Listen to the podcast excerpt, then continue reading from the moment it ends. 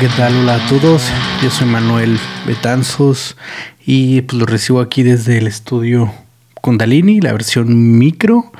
Eh, pues les doy la bienvenida a este primer capítulo de Músicas Más Revueltas, donde mm, pues prácticamente les quiero platicar un poco sobre la música que a mí me gusta, darles noticias, eh, a platicarles de nuevos lanzamientos, de historias, leyendas, cosas que pues digo yo pienso que la música y su historia nos forjan sónicamente, nos forjan como cultura. Y creo que eh, esta cultura en la cual por lo menos yo me he desarrollado musicalmente, eh, que es la cultura aquí de Nuevo León, eh, creo que hay muchísimas agrupaciones o solistas o proyectos que valen también mucho la pena conocer, entonces pues una cosa muy importante es, pues sí, quiero platicar un poquito de música global, eh, pero también creo que quiero pues eh, exponerles la música de aquí de Nuevo León que yo escucho, que a mí me gusta y que pues sí les recomiendo mucho, ¿no? Entonces, pues bueno, vamos a comenzar con este primer episodio donde veremos cosas desde Ariana Grande, música norteña, eh, un rock progresivo. Y al final les platicaré un poquito, breve, una forma breve, eh, la leyenda de Debussy. Vamos a platicar un poquito de él. Entonces, como ven, pues es un revoltijo de géneros, estilos, periodos históricos, de todo, porque al final, pues, pues yo creo que todo nos, nos ha llevado a lo que estamos ahorita, ¿no? Y pues bueno, vamos a comenzar. Y antes de comenzar con la sección de noticias rápidas. Traigo ahí unas poquitas. Les quiero dejar este comercial de nuestros patrocinadores. Comparte este podcast, comparte este podcast. Pues bueno, como ven, no tengo patrocinadores. Y pues como bien dice la canción, compartan este podcast. Em, bueno, primero que nada, eh, yo pues no me considero un Arianator un super fan de Ariana Grande, pero hay canciones que tienen mucho valor de producción. Y la verdad es que el rango vocal de esta chica es, es muy bueno, está sorprendente, la verdad.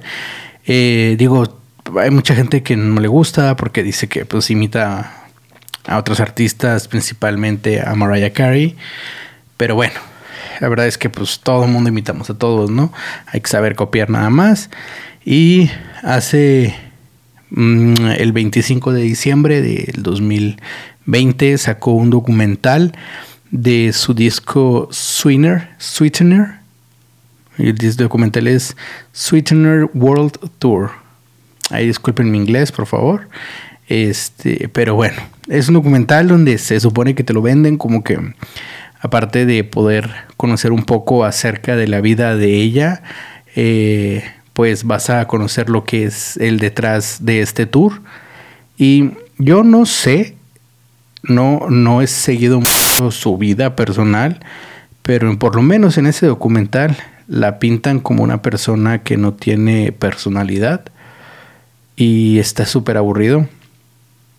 Pues prácticamente es el concierto y algunos dirán de que pues sí, pues es que es sobre el World Tour, pero digo, te lo venden de otra forma, ¿no? Entonces, eh, al final creo que yo hubiera preferido ver el concierto únicamente, sin esas interrupciones con cosas sin sentido. Este, ese disco a mí en lo particular me gustó muchísimo, se me hizo muy bueno, tiene canciones muy buenas, como les dije, los valores de producción son geniales. Y pues digo, ya quería mencionarlo nada más como para, por si pensaban verlo, pues... me dura mucho para lo que es. Y bueno, otra nota que les quería platicar es, em, hay un disco que salió que se llama Sin Miedo, del amor y otros demonios, y es de Caliuchis. Es un disco que descubrí algo bien importante, eh, que me gusta mucho la música pocheada, o sea, me gusta mucho la música que tiene eh, letras en español y en inglés dentro del mismo párrafo incluso. Eh, creo que es algo que y es algo que, lo saco a colación porque mucha gente ha criticado a bandas de México que cantan en inglés o que hacen mezclas de los idiomas entre español e inglés. Y pues no, no, no le hallo como que nada de, sentido, ¿no?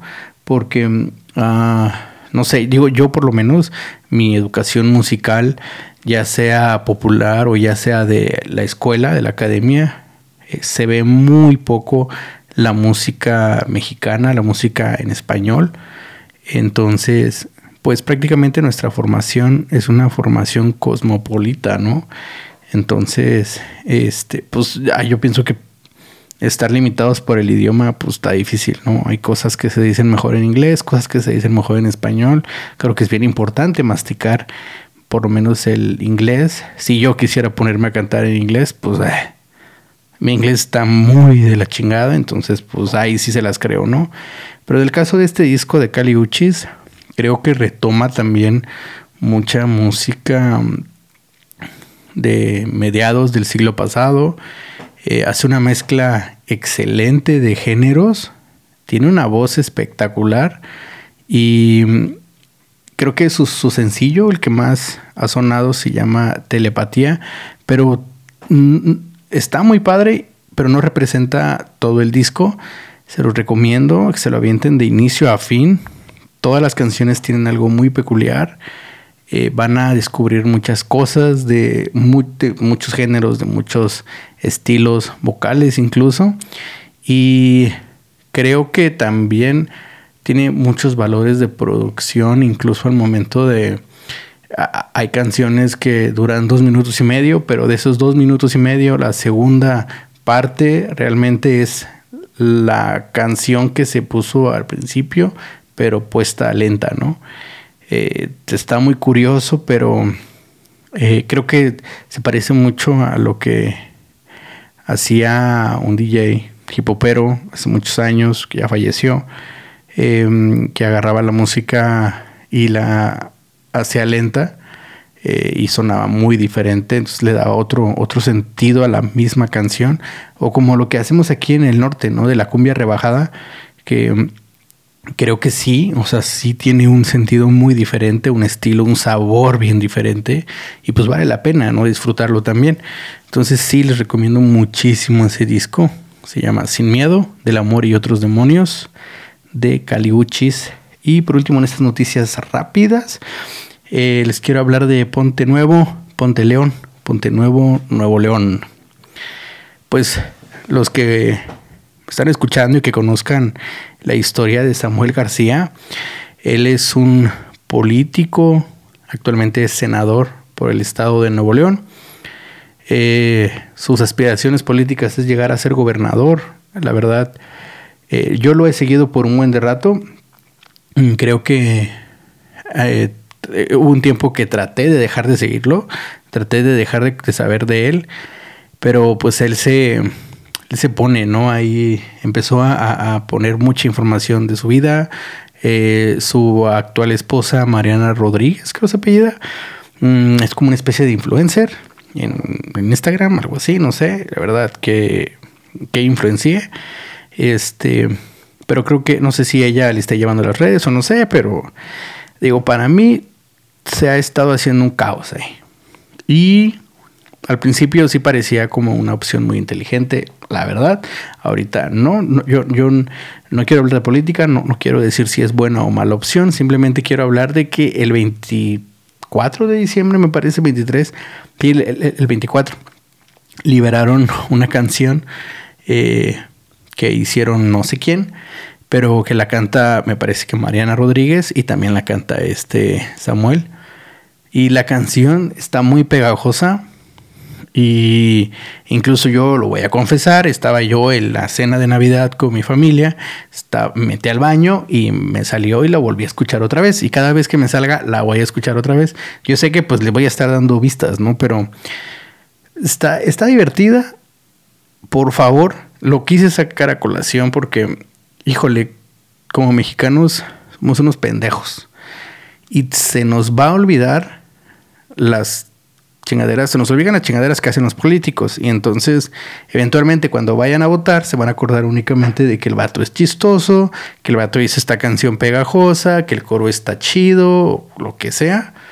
Entonces, híjole, nada más, pues sí, una, una, una cosa es el cotorreo, una cosa es el desmadre, pero incluso hasta pues platiquen con sus familiares, ¿no? De, de que oigan, esta canción sí está chida, está del cotorreo, vamos a ponerla para el desmadre, pero si, vas, si van a votar por él, en caso de que llegue a la contienda de gobernador, pues háganlo con una investigación previa de sus, pues de, sus propuestas, ¿no? Este, y si no van a votar por él, pues también por la persona que vayan a votar, pues háganlo con un previo estudio de sus propuestas vamos a, a, dejar de caer en sus juegos, ¿no? Porque al final esto que lo que es, esta canción pegajosa y, no es la primera que saca Movimiento Ciudadano. No sé si se acuerdan del Movimiento Naranja. Que híjoles, no hombre, se, se viralizó cabrón, ¿no? Y estoy seguro que mucha gente votó por Movimiento Ciudadano. No estoy diciendo que sea un mal partido o no estoy diciendo que sea un buen partido, pero mucha gente votó por ese partido únicamente por esa canción, ¿no? Entonces, evitemos que pase de, nuevo. Sí, póngale en el cotorreo, sí, póngale en el desmadre. Está hecha para eso, pero pues que eso no, no les limite, ¿no? El, el, el qué, qué onda con, con esto.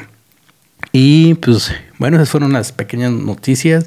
Les voy a ir trayendo más más recomendaciones breves, más recomendaciones de música que escuchar o noticias que han pasado, este, que me gustaría compartir con ustedes o que me gustaría comentar, ¿no? Y quiero pasar a esta sección donde sí me voy a llevar un poquito más, eh, pero pues les quiero recomendar a una banda local y mientras vamos a escuchar un comercial de nuestros patrocinadores.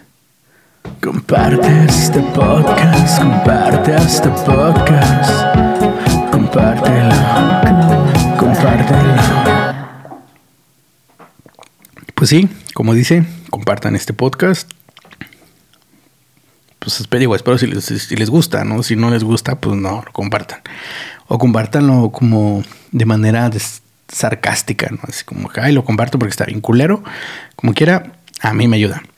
Entonces, eh, pues hoy les quiero platicar de una banda que se llama Domestic Beats. Eh, es una banda de que está integrada por un amigo mío, un productor regio que se llama Charles Aleal. Es un, yo, yo lo conocí a él hace eh, 8 o 9 años, cuando llegué yo a Nuevo León. Yo llegué aquí a Nuevo León a estudiar música y en la facultad conocí a otro muy amigo mío que se llama Raúl Guerra, que próximamente en otro episodio les quiero platicar de un proyecto de él. Pero bueno, regresando a hace muchos años, yo conocí a Raúl en la facultad, nos hicimos amigos, pues, camaradas, y en ese entonces eh, Raúl estaba en una banda también de Nuevo León que tiene cosas muy interesantes, que se llama Infersenal, y e iban, a, iban a presentar el disco después del tono, que por ahí debe de estar. Sí, aquí está. Aquí está. Todavía lo tengo. Eh, lo iban a presentar y necesitaban eh, músicos de apoyo, pero que hicieran como playback, ¿no? Es que traían una onda muy eh, visual, con cosas actuadas en escenario y todo esto. Y pues yo vengo de una pequeña escuela de teatro, entonces pues dije, bueno, vamos a echarles la mano. Y resulta que le hice, híjole, si no mal lo recuerdo, creo que le hice de saxofonista. Creo que ni boquilla tenía, pero pues bueno, ahí le hicimos el show. Entonces ahí conocí yo a, a Charles, porque Charles era el baterista de, de. Era un amigo de hace ya rato de, de Raúl. Y de cierta forma, pues creo como que mm, desde ahí le empecé a seguir el, la historia, ¿no? Y aparte, eh, pues independientemente de si lo conocía ahí o no, y si ustedes lo conocieron de otra forma, es un muy buen productor que al que hay que seguirle la pista. Ha hecho cosas muy interesantes. Sé que apenas eh, hace unos meses eh, una banda de aquí de Nuevo León también que se llama The Advent Equation eh, sacó su disco, un disco pues muy esperado por muchas personas dentro del género que, que, se mueven. Eh, y sé que lo produjo, él lo mezcló, no estoy seguro si lo masterizó, pero es, es buenísimo, o sea, es muy buen baterista y es muy buen ingeniero. Y pues, pues digo, lo tengo en redes sociales y de repente eh, vi que empezó a compartir sobre esta banda que se llama Domestic Beats y no, me había dado tanto el tiempo como para escucharlos detenidamente.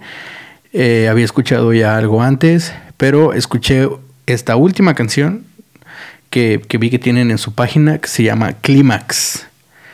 Y así me, me, voló la cabeza. Está súper chingón. Em, un poquito así, hablando de que cómo me pareció lo que es. Es una especie, yo lo veo como jazz, soul reinventado, el futuro, así, eh, un sonido muy fino. Eh, son tres personas nada más, eh, un bajista, un guitarrista que canta y Charles en la batería. Y pues creo que sintetizadores o algo así, y él produce y, todo lo, trabajan en el estudio de, Charles, se llama Psicofonía. Em, está en español la letra, se me hizo chido. Tiene una mezcla de um, eh, ritmos de rock progresivo de repente y de repente se escucha el soul, pero dentro de los ritmos progresivos eh, se encuentra ahí como unas armonías de jazz. Eh, es, está, muy, muy chido. La canción no dura, dura 2 minutos 52, pero sí te deja como que queriendo más y más. Em, y pues a, a, primera escucha así rápido me recordó mucho a una canción de The Claxons. Favor de no confundir con los Claxons, porque ya estoy hasta la madre que siempre que me decían, oye, ¿te gustan?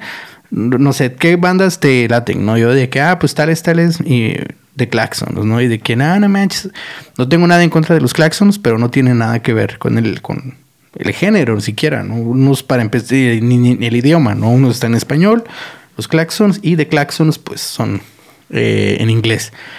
Y que son como gays, no sé, una cosa ahí que ya ven que de por géneros inventados nos inventamos nombres para lo que sea, ¿no? Pero bueno. Em, y me recuerdo mucho a The Claxons porque tiene una, una canción de ahí del... Uf, hace como 13, 14 años em, o menos. Em, que tiene, está dividido por secciones, que primero te mete una sección de un ritmo, eh, de, un mm, compás no regular, lo que pudiéramos ver como eh, un ritmo no estable, lo que estamos acostumbrados en la música popular de la radio, digamos, eh, de radio popular, y este y de repente te metía en un ritmo base de cuatro cuartos, que sería un ritmo de rock normal, y así hacía cambios, ¿no? Y está chido porque te genera como diferentes dimensiones dentro de la misma canción sin cambiar el estilo, y eso es algo que estos hijos de la chingada lo hacen y lo hacen súper bien, y es algo que me hizo, me hizo muy chingón. Máximo respeto para ustedes. Y pues se los recomiendo así un chorro, un chorro. Y, también algo, algo, algo, que me hizo súper interesante es que hacen, hacen un featuring con un chavo que se llama Shao, con una persona que se llama Shao, em, y que investigando un poquito más, eh, Shao eh, hace como Neo Soul, RB, eh, y tiene una canción que también sacó hace unos días, el, 13 de diciembre, algo así, 17 de diciembre, que se llama Especial, que, la canción está especial. También escúchenla. Este, y él, eh, a diferencia de las otras canciones, el timbre de voz especial que tiene le mete un sabor muy bueno a, esta canción de, de Clímax. Em, y eh, pues quería saber un poquito más de esto y quería poder presentarles un poquito más a ustedes acerca de, de este del proyecto, de la canción. Entonces, pues contacté a Charles, le platiqué de este proyecto y él no sabe, pero pues él es de cierta forma el padrino de, este podcast. Es el primer proyecto del cual estoy hablando.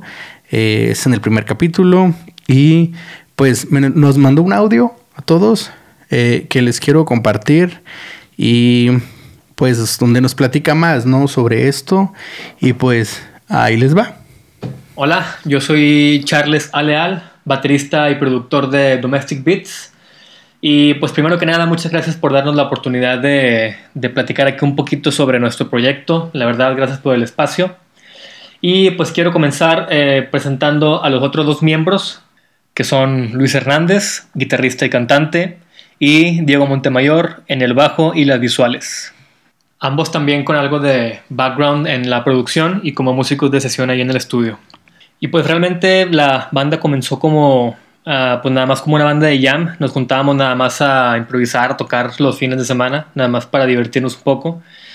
Y pues un día estábamos ahí en el estudio y decidimos que pues en vez de sentarnos cada quien en el instrumento, eh, pues por qué no sentarnos enfrente de la computadora y empezar a componer ya algo un poquito más en forma.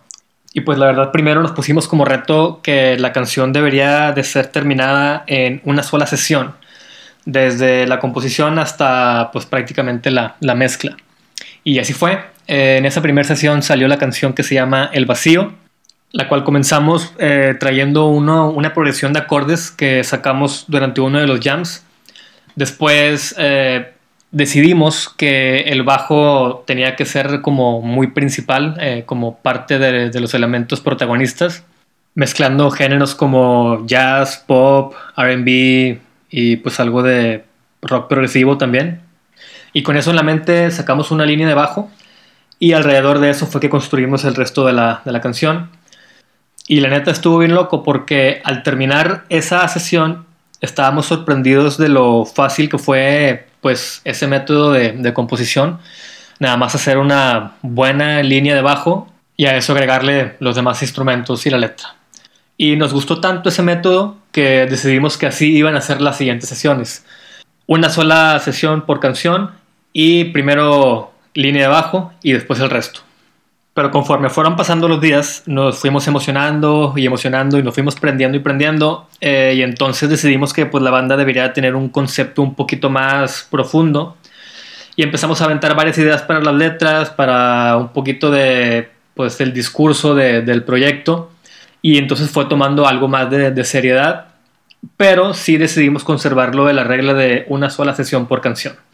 Y así fue durante las siguientes cuatro canciones la verdad nos funcionó muy bien ese método, hasta que un día nos bloqueamos completamente y no pudimos pues terminar una canción completa en una sesión.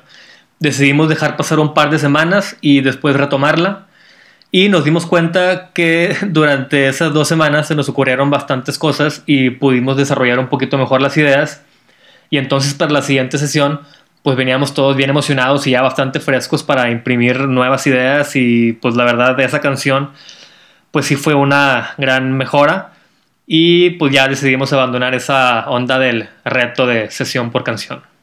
Y fue a partir de ahí que salió a lo que nosotros llamamos Domestic Beats 2.0, que pues básicamente era dedicarle más esfuerzo y más tiempo a las canciones. Y pues ese cambio lo pueden escuchar en los últimos tres sencillos, que son Dualismo, Clímax y A su tiempo. Y bueno, en cuanto al concepto de las letras, pues en realidad son temas bastante como de introspección. Las cosas que nos motivan o nos desmotivan a seguirle echando ganas en la vida. Por ejemplo, en la rola Clímax, eh, ahí donde tenemos una colaboración con Shao, la canción habla sobre cómo siempre nos la pasamos buscando un clímax, siempre queremos más, siempre buscamos más y pues por lo mismo no nos damos cuenta cuando realmente estamos en un clímax, en un punto alto de nuestra vida. Y pues pasa completamente desapercibido por nosotros y eso nos da la sensación de que no estamos lográndolo, de que no estamos haciendo las cosas bien. Pero lo que nos gusta mucho de, de esa canción, de la letra de esa canción, es que a simple escucha suena como una canción de amor nada más. y pues en cuanto a la música, a, vaya, la teoría, a la armonía, a lo que hay detrás de, de las notas. Eh, para Domestic Beats 2.0, lo que quisimos hacer fue experimentar mucho con la armonía no funcional, con acordes paralelos y cosas bitonales y ondas así un poquito medio, pues, medio complicadas, medio raras. Y pues creo que nos identificamos mucho con ese sonido. Creo que sí va a formar parte de nuestra identidad sonora. Pero para lo siguiente, digamos de Domestic Beats 3.0, sí queremos bajarle un poquito a la loquera, la verdad. Porque queremos experimentar con ondas, pues digamos, de un poquito más normales. Pues para ver qué sale, para ver cómo, cómo suena. Este, queremos conservar un poquito lo del jazz, lo del RB, pero sí queremos bajarle un poquito a todo lo de el rock progresivo. Pero eso lo vamos a ver hasta que estemos enfrente de la computadora la siguiente sesión. Por lo pronto estamos montando las canciones para hacer una live session ahí con un par de invitados.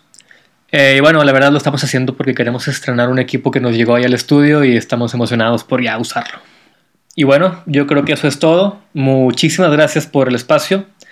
Y pues los invito a escuchar nuestras canciones ahí en las plataformas. Estamos como Domestic Beats con Q, Domestic. Y Beats B de bueno y latina T Tito S de Sal. Y en las redes sociales vamos a estar compartiendo lo de la live session y las próximas canciones también.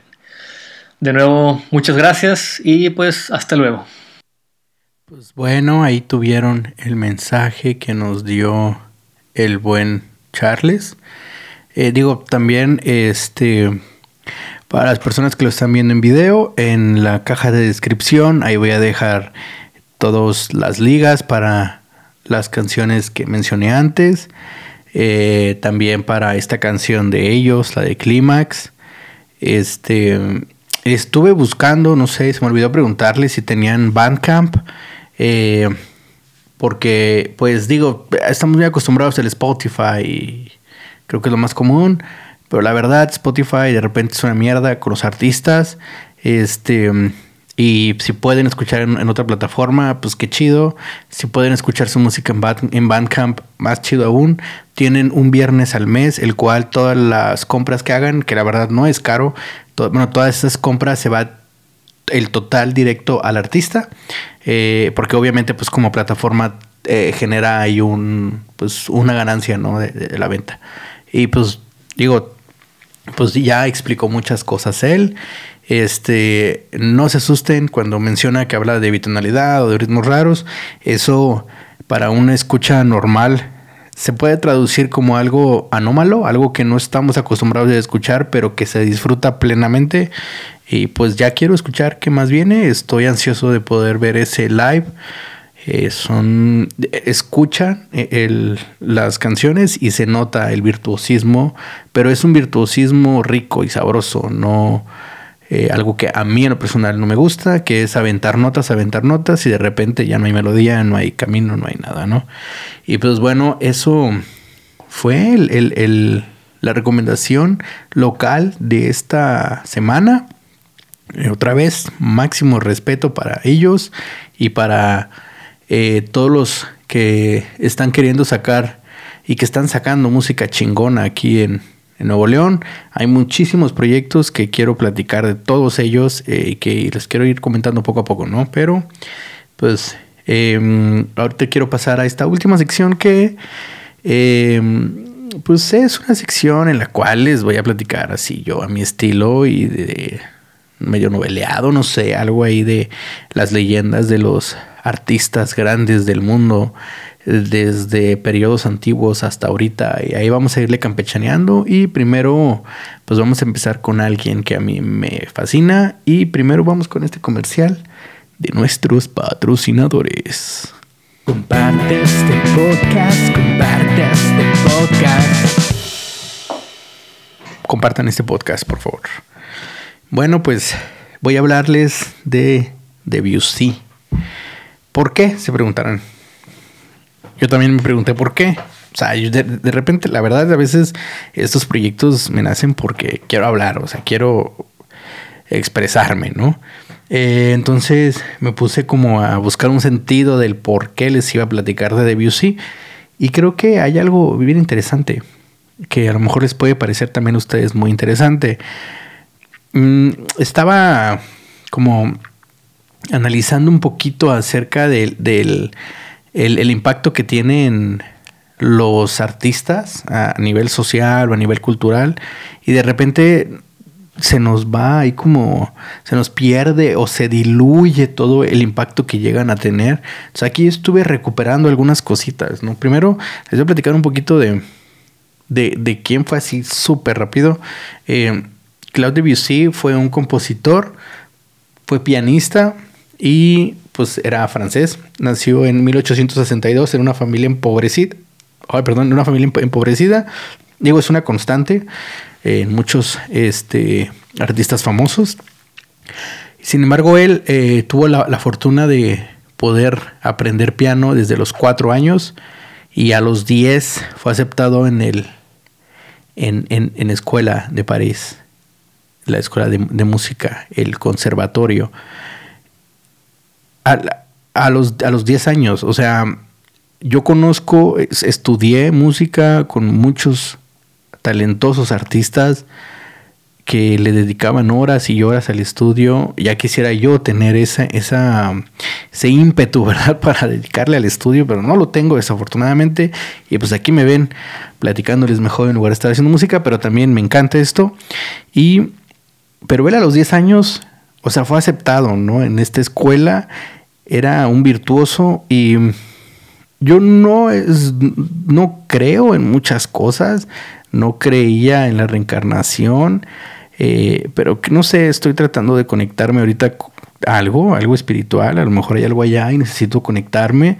Y apenas estábamos escuchando un capítulo de leyendas legendarias acerca de la reencarnación y platicaban algo bien interesante, así súper breve, que decía que estas personas, estos artistas o estos genios de cualquier arte, de cualquier ciencia, de lo que sea, que a, una corta edad se convierten en genios o grandes artistas es porque en su vida pasada lo habían sido y al momento de volver a, a nacer, en el momento de reencarnar, parte de ese conocimiento o esa habilidad se les había quedado. Por tanto, por ejemplo, en caso de Debussy, quizás él en su vida anterior había sido Bach, no sé, estaría muy loco, ¿no? Que haya sido Bach, pero bueno, mujer a Bach y luego renació y por eso era un virtuoso para la música y eso lo aplicó en el piano, ¿no? Eh, no sé, pues igual son leyendas, ¿no? Este, y son historias que de repente, pues estaría chido creer, ¿no? Eh, más o menos ahí como la película de, de Soul, ahí que acaba de sacar Disney, que habla un poquito de esto, de la reencarnación. Bueno, no, no es reencarnación, sino eh, un poquito del alma, ¿no? Y cómo se va educando para poder llegar a la, vida. Pues, véanla.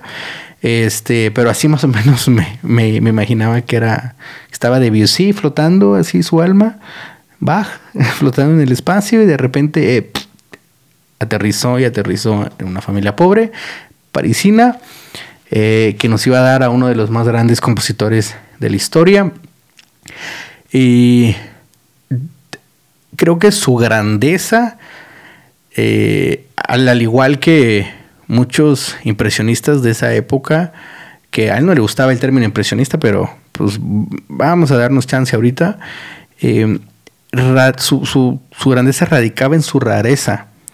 Eh, él como tal no era tan extraño como otros compositores, como lo puede haber sido un, Satie o algo así, pero eh, lo que tenía él de peculiar o de raro es que debido a un desprecio por el alemanismo, vamos a, estoy haciendo comillas para los que nada más me están escuchando, desprecio por el, alemanismo en ese entonces de Wagner, eh, pues se puso a buscar escalas exóticas en otros lados, sobre todo en Asia, en el Medio Oriente.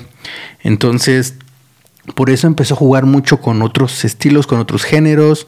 Y creo que eso también, eso lo influenció a él y eso hizo que él influenciara de regreso, ¿no? A, a eso mismo que lo influenció.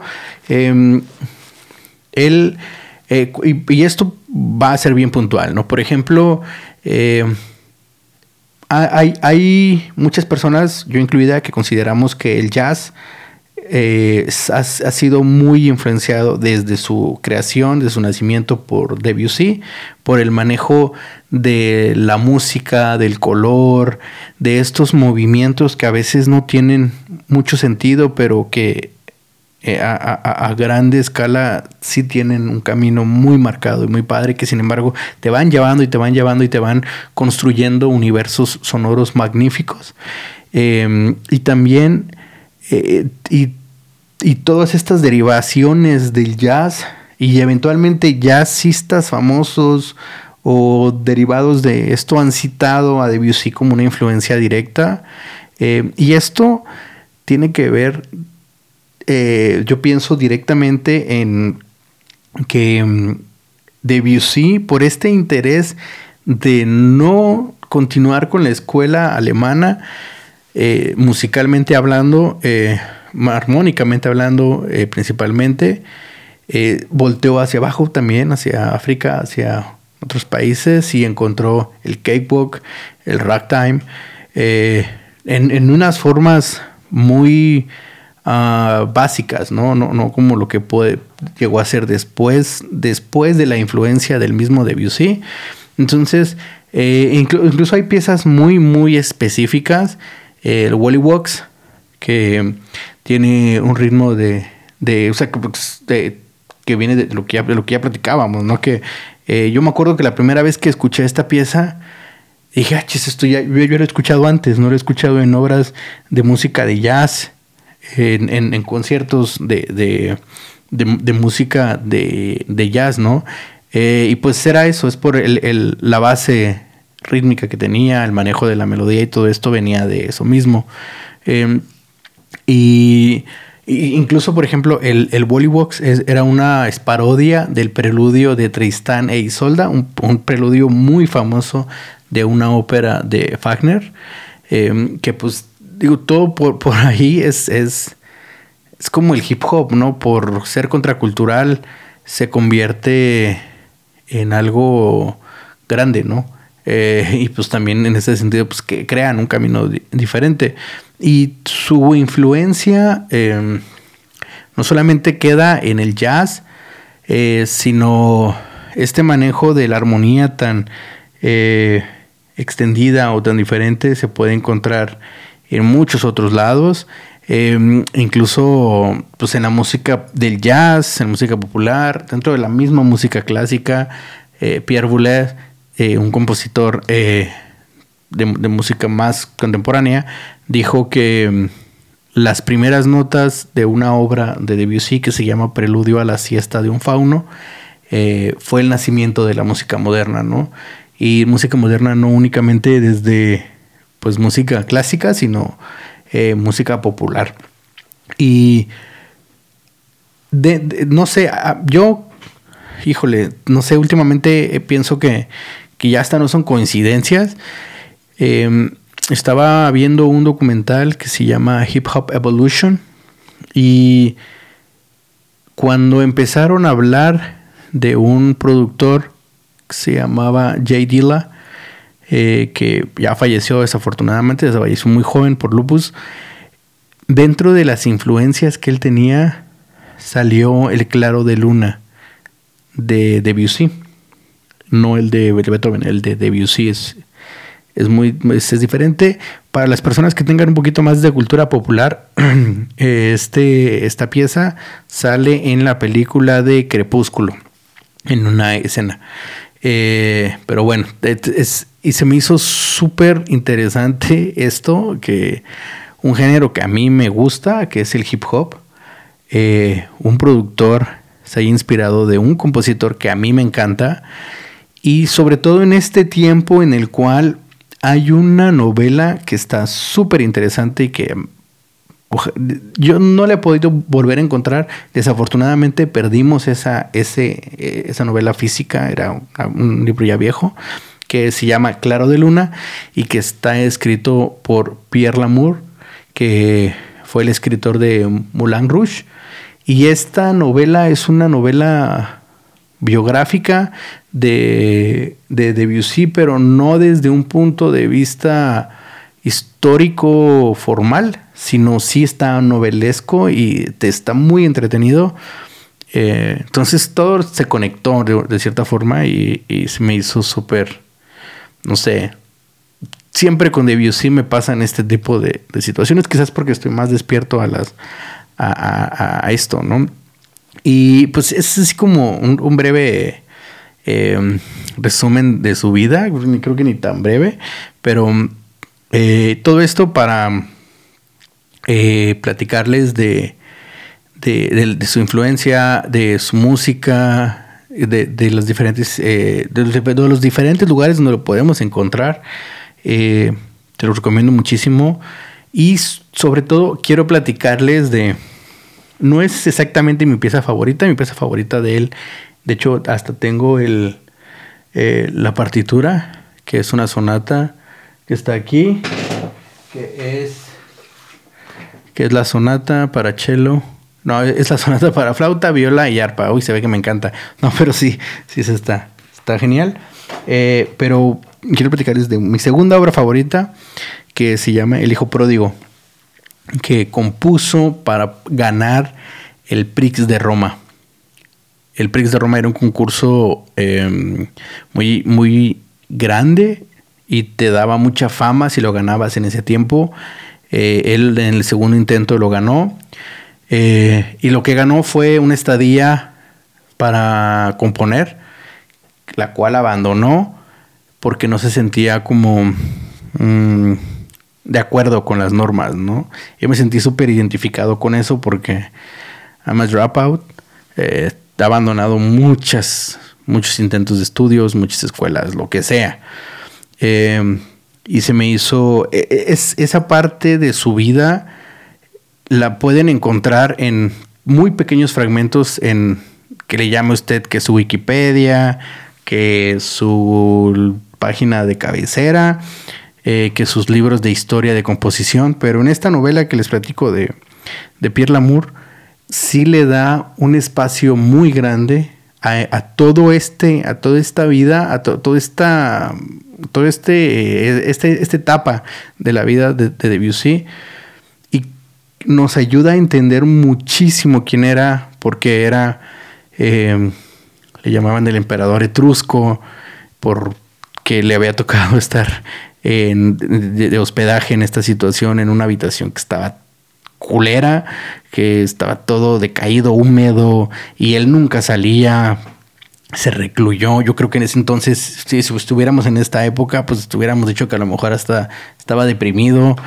Em, es una historia súper interesante y es una leyenda que a mí me encanta porque qué interesante que su obra se llamara El Hijo Pródigo. Es una cantata. Es una, es una cantata.